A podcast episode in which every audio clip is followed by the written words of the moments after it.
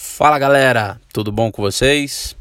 Espero que sim. No episódio de hoje do Zero Investidor, a gente vai falar nesse podcast a respeito de ações ON ou PN. Ações ON são ações ordinárias, ações PN são as ações preferenciais e qual delas você deveria estar comprando na hora de você tomar sua decisão de investimentos.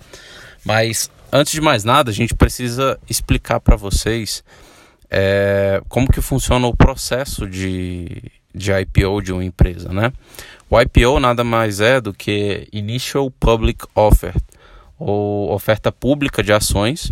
É o processo pelo qual uma empresa decide abrir o capital dela na bolsa de valores.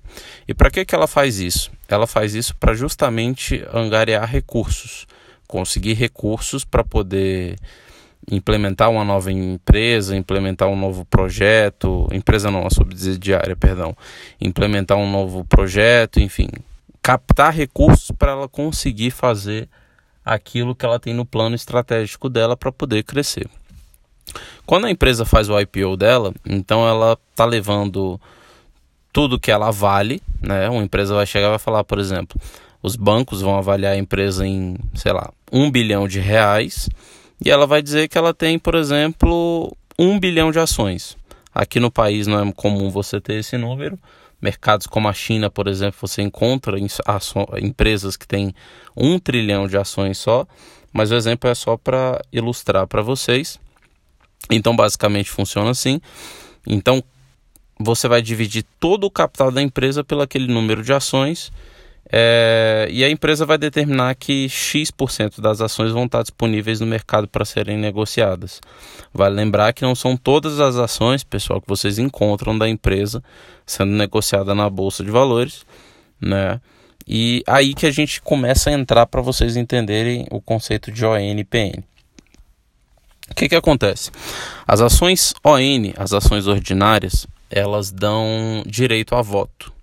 Então, quando a empresa não quer perder o controle da, da controle acionário, né, o controle da direção da empresa ali, de como que você vai tocar, é, o que, que você vai poder fazer e tudo mais, ela evita emitir essas ações ON. Por quê? Simplesmente porque você vai ter o direito ao voto e à medida que as ações foram sendo negociadas, é, e passando ao longo dos tempos, pode acontecer da empresa perder, ou um grupo determinado perder o controle acionário da empresa. Porque se você tiver mais de 50, 50 né?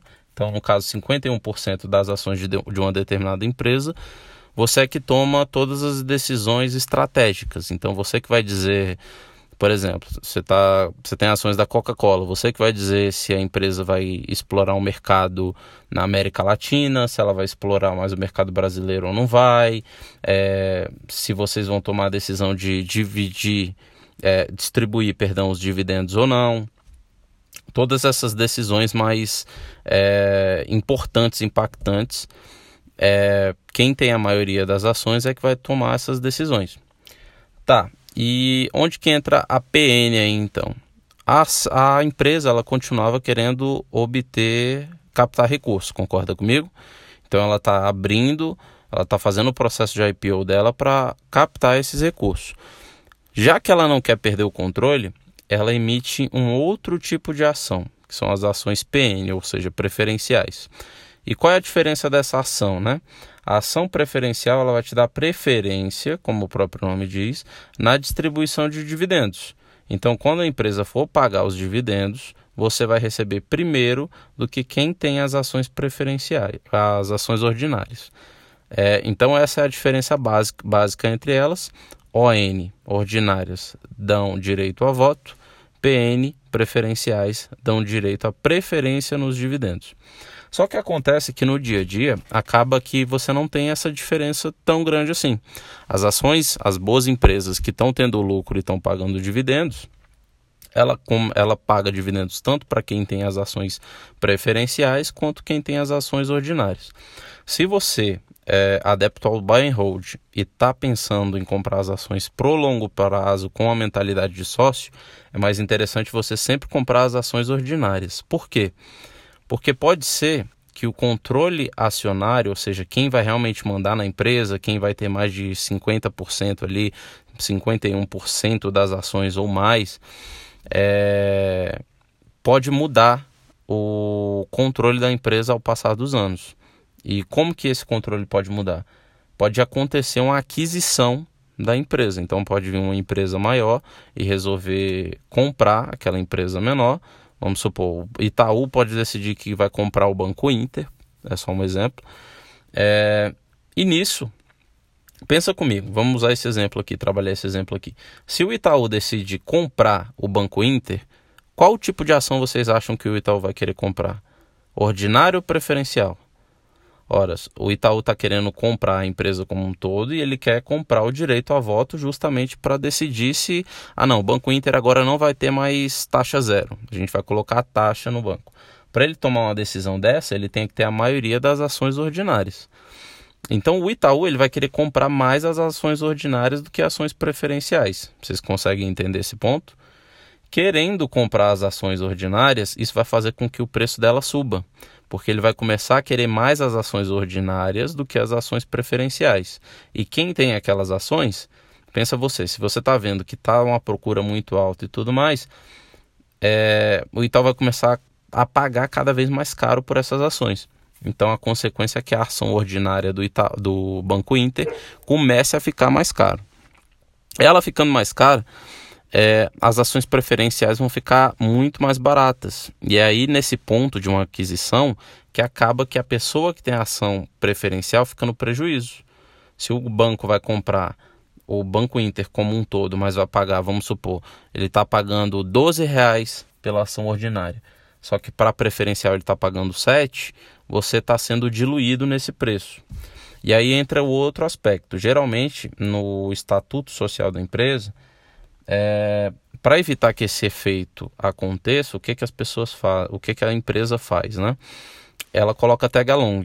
Tag along significa justamente que quando a empresa for comprar as ações ordinárias, ela vai ter que comprar as preferenciais também por um percentual X. Então, se lá no estatuto do Banco Inter, por exemplo, tá que tem que comprar as ações preferenciais por 80%, então, para cada 10 reais que uma determinada empresa, no caso é, de exemplo aqui que a gente está dando para ficar mais claro, se o Itaú vai comprar o Banco Inter, para cada ação ordinária que o, banco, que o Itaú for pagar pelo Banco Inter, ele vai pagar 10 reais. Se lá tem tag along, significa que ele vai ter que pagar 80% pela preferencial também. Então ele vai pagar 10 reais na ordinária e vai ter que comprar a 8 reais a preferencial. Isso ajuda com que você não seja diluído e você não perca valor de mercado, entendeu? Porque senão daqui a pouco a ação do Banco Inter vai estar valendo 15, a ordinária, a sua preferencial vai estar valendo 7 ainda e você está perdendo no jogo. É, então o tag along funciona como uma proteção para quem tem as ações preferenciais. Mas lógico, se vocês adotam uma estratégia que a gente ensina nos nossos cursos e, e, nós da Max Capital somos adeptos também de você comprar é, com a visão de sócio, comprar pensando no longo prazo, comprar é, com, a, com a ideia do buy and hold mesmo, o melhor que você faz é sempre comprar as ações ordinárias. Porque lá no futuro o seu patrimônio pode ser relevante ao ponto de você ter uma posição relevante também de voto na empresa e aí você pode decidir os caminhos que essa empresa vai ter. Se você comprar as preferenciais, você vai continuar recebendo os lucros, os dividendos, mas você não vai ter direito a voto nenhum. E se você comprar, se você optar por comprar preferenciais mesmo assim, você tem que verificar se tem tag along, porque se não tiver, aí você corre o risco de sofrer essa perda de capital que a gente chama, né?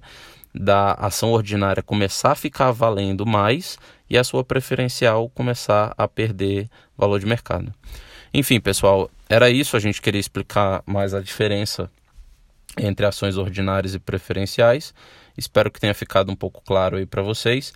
No mais, se vocês tiverem alguma dúvida ainda sobre o assunto ou alguma outra dúvida relevante, vocês podem estar procurando a gente na nossa página no Instagram, que é Max Capital. No YouTube também a gente tem o do Zero ao Investidor, que é uma carteira é, pública, mostrando como a gente pode começar a investir com 100 reais. Então espero que o conceito de ação ordinária ou preferencial tenha ficado claro aí. E se você investir pelo longo prazo, acho que ficou claro que o melhor que você pode fazer é optar sempre pela ação ordinária. Tá legal? Um abraço, boa semana para vocês, sucesso nos investimentos.